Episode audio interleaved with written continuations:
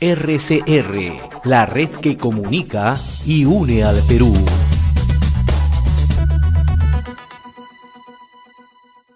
Saludamos a esta hora y le agradecemos la amabilidad con RCR, Red de Comunicación Regional, al congresista Franco Salinas, el vocero político de la Bancada de Acción Popular en el Parlamento Nacional y representante por Piura. Qué gusto saludarlo, congresista Salinas. Muy amable por atender la comunicación con RCR.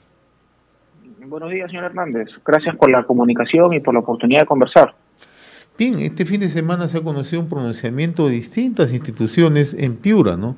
Están exigiendo la vacunación inmediata contra el COVID-19 en la jurisdicción, en virtud a las cifras, en virtud al desborde que se está registrando, pero también, ¿no? Están protestando porque ellos sienten que hay una indiferencia de parte del gobierno, ¿no? Y a ellos se añade que hay representantes congresistas por Piura que están también exigiendo la renuncia de la presidenta de Salud Fiorella Molinelli. Vayamos por el primer tema, ¿no? La situación que viene atravesando Piura por el caso del COVID-19. Sí, bueno, como usted bien lo ha dicho, eh, la situación que está pasando Piura es crítica realmente. Eh, hace aproximadamente dos semanas, más un poco más, eh, 13 personas fallecieron en Talara no solo por la, por la ineficiencia, por la indolencia, sino por la negligencia de funcionarios de salud. Y fueron 13 personas que fallecieron, no por el COVID, señor Hernández, no fallecieron por COVID, que tenían COVID, estaban en el hospital, pero el oxígeno nunca llegó. Entonces, es en esa línea que eh, tiene que haber una, una, una asunción de responsabilidad, no solamente penal, sino política. Ante ello, eh, eh, nosotros salimos a exigir, los congresistas de Piura, la renuncia de la señora Molinelli eh, bajo apercibimiento de, de, interpelar y posteriormente censurar al ministro de Trabajo. Sin embargo, no ha sucedido, eh, no la han destituido, ella no ha renunciado, entiendo que no va a renunciar, así que probablemente esta semana los congresistas por Piura, luego de la reunión de hoy día, eh, durante el día, tomaremos una decisión drástica, porque además lo que está sucediendo no solo en Piura, sino a nivel nacional, es crítico, es trágico, y es doloroso, porque eh, desde que tomó el gobierno el señor eh, Sagaste y su premier, no tenemos, no conocemos una planta de oxígeno adicional. Las camas UCI, por ejemplo, en Piura en este momento hay 120, 130 personas en lista de espera para entrar al área UCI eh, y no hay respuesta. Yo no escucho que en otro país haya problema de oxígeno. Y el, único país en el que se escucha que la gente muere por falta de oxígeno es en el Perú. Entonces, eh, eh, si no le abrimos las puertas al sector privado, pero si nosotros tampoco tomamos la decisión, entonces algo está, algo está mal y yo creo que el Congreso de la República tiene que seguir ejerciendo un control político. ¿no? Hoy se van a reunir eh, los representantes al Congreso por Piura, ¿no? ¿Qué medidas drásticas van a tomar, nos indica usted? Bueno, en realidad, luego de que nosotros invitamos el comunicado por el tema de Talara y no hayamos obtenido una respuesta del Ejecutivo, en el mismo comunicado establecíamos que de, no hacerlo íbamos a interponer eh, una moción de interpelación al ministro de Trabajo, que es el, digamos, el del sector de salud, ¿no? Porque salud depende del Ministerio de Trabajo, y o a la presidenta del Consejo de Ministros, porque ni siquiera se han comunicado con nosotros. Entiendo que no somos la única región, pero eh, nosotros somos representantes de Piura y tenemos que velar por los intereses de los piuranos.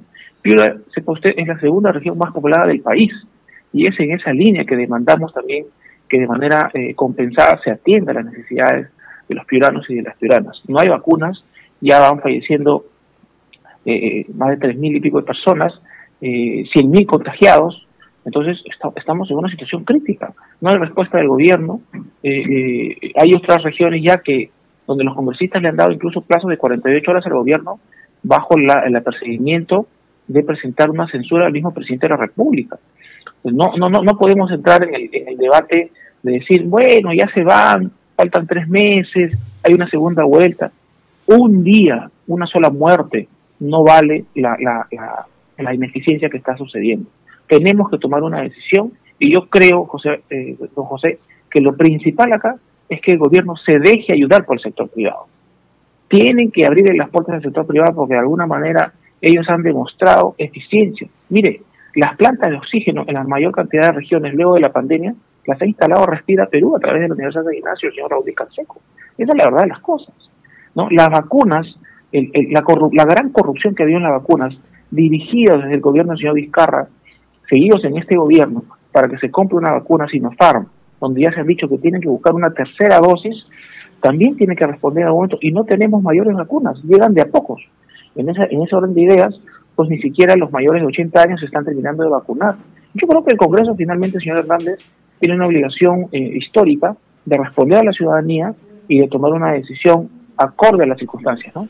Usted recordaba hace unos instantes lo que aconteció hace unos días en Talara, ¿no? Un hecho bastante dramático, ¿no? Pero previo a eso, incluso ya la situación en Piura era más que eh, preocupante. Nosotros hemos conversado con el representante de la Federación Médica en Piura, con el representante del Colegio Médico también regional de Piura, con también funcionarios del propio gobierno regional, y todos ellos mostraban un panorama bastante, bastante delicado en Piura. ¿Qué es lo que ha ocurrido, congresista? ¿Por qué no toman atención? Sorprende que hasta el momento no eh, se preocupa, no llega ni el propio presidente ni tampoco el propio ministro de Salud. ¿Ustedes han tenido oportunidad de conversar con funcionarios del gobierno? ¿Alguna explicación tendrán que haber recibido, me imagino? No, cero. Eso es lo peor de todo. Eh, no, no tenemos respuestas, no tenemos atención. Si bien es cierto, el, sector está completamente saturado, eh, nosotros recibimos todos los días, señor Hernández, todos los congresistas de Piura, dos, tres, cinco pedidos de ayuda, de cama UCI, de oxígeno, que no encuentran, que llaman llorando por su familia, por sus amigos, y es comprensible, en algún momento podemos ser nosotros. Sin embargo, eh, como congresistas tenemos la obligación en este Congreso complementario que ya termina, y además un Congreso complementario COVID, eh, que, ejercer las funciones que la Constitución a nosotros nos, nos, nos, obliga y con mucho gusto lo llevamos a cabo. Aparte de la legislación y la representación es fiscalizar el buen uso de los recursos, pero en este momento de pandemia, que es un momento coyuntural, el buen uso de los recursos no es suficiente, tiene que ser oportuno.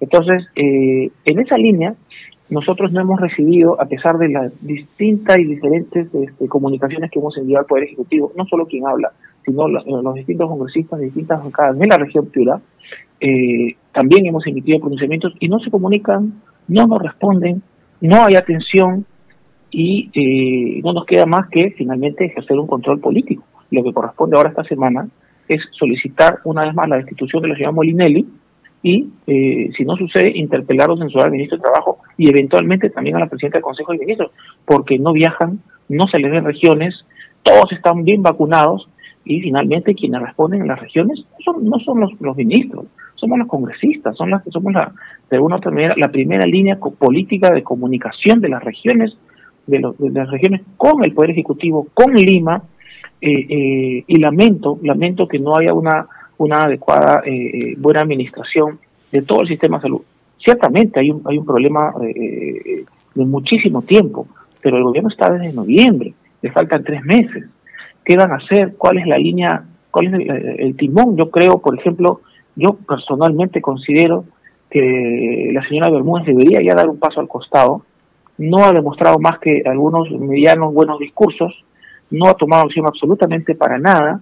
Eh, debería entrar ahí una persona que maneje muy bien eh, eh, eh, las riendas del gobierno sin sesgo, sin sesgo político, ¿no? Por ejemplo, una persona que podría muy bien, de alguna otra manera, demostrando su capacidad, por ejemplo, podría ser el señor Roque Benavides, que ha sido no solamente un, presidente de la CONFIEP, sino un empresario exitoso y que de alguna otra manera demostró una mega planta de oxígeno hace, hace, hace no mucho tiempo. Entonces, ese es el nivel de, ejecutivos que nosotros necesitamos en el gobierno.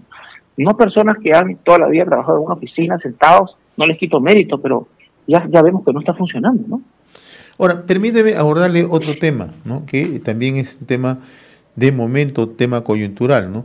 Acción Popular, ¿cuándo va a estar tomando una decisión respecto a esta segunda vuelta? ¿no? Van a disputarla el señor Castillo conjuntamente con Keiko Fujimori. Como representante de Acción Popular, ¿ya más o menos tienen un perfilado en qué momento van a tomar una decisión? No, eh, bueno, sí, en realidad lo que se tiene que hacer es convocar un plenario, un plenario nacional donde eh, asistamos todas las autoridades políticas, alcaldes, congresistas, ¿no? gobernadores eh, y algunos ex dirigentes nacionales. Esto se va a llevar a cabo creo que entre la segunda y tercera semana de mayo, ¿no? Eh, sobre la base de lo cual dentro de un debate y un análisis coyuntural se va a tener que tomar una decisión.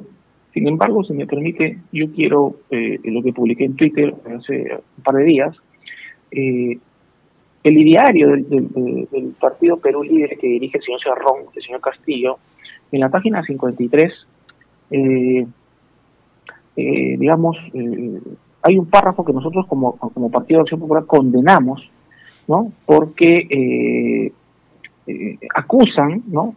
a Fernando Belaúnde que es nuestro fundador, de crímenes de lesa humanidad. Dice taxativamente ahí que no pudieron haber quedado impunes los delitos de lesa humanidad de los presidentes Fernando Belaúnde y Alan García. En esa línea es que nosotros, eh, yo como vocero rechazo estas imputaciones, esas falacias, estas mentiras. Fernando Belaúnde, como usted lo conoce, eh, eh, fue un hombre honesto, un hombre probo, que hizo lo que mejor pudo por el Perú y tomó pues la, doctrina andina para hacer lo que se conoce como el Perú como doctrina, ¿no? Él recorrió el Perú. Entonces no podemos permitirnos del Partido Acción Popular este tipo de imputación. Ahora, el fin de semana también se ha conocido la posición ya que ha asumido el premio Nobel eh, Mario Vargas Llosa, ¿no? Ha hecho un llamado a votar en segunda vuelta por el mal menor, dice, por Keiko Fujimori. Me gustaría conocer su punto de vista, por favor. Bueno, yo, yo en realidad respeto mucho al, señor Vargas Llosa, es una persona que ha dejado muy bien el nombre del Perú, es un premio Nobel. Eh, sin embargo, creo que de alguna otra manera eh, en los últimos, eh, yo me atrevo a decir, más de 10, 15 años, vive fuera, tiene una, nacionalidad distinta, al margen de su posición política, ¿no? Eh, y, de alguna otra manera, sea, respeto su, su opinión, y yo creo que pesa, pesa, sí pesa, sin embargo, creo que la realidad de su, de su vida no responde a las necesidades del país. RCR, la red que comunica y une al Perú.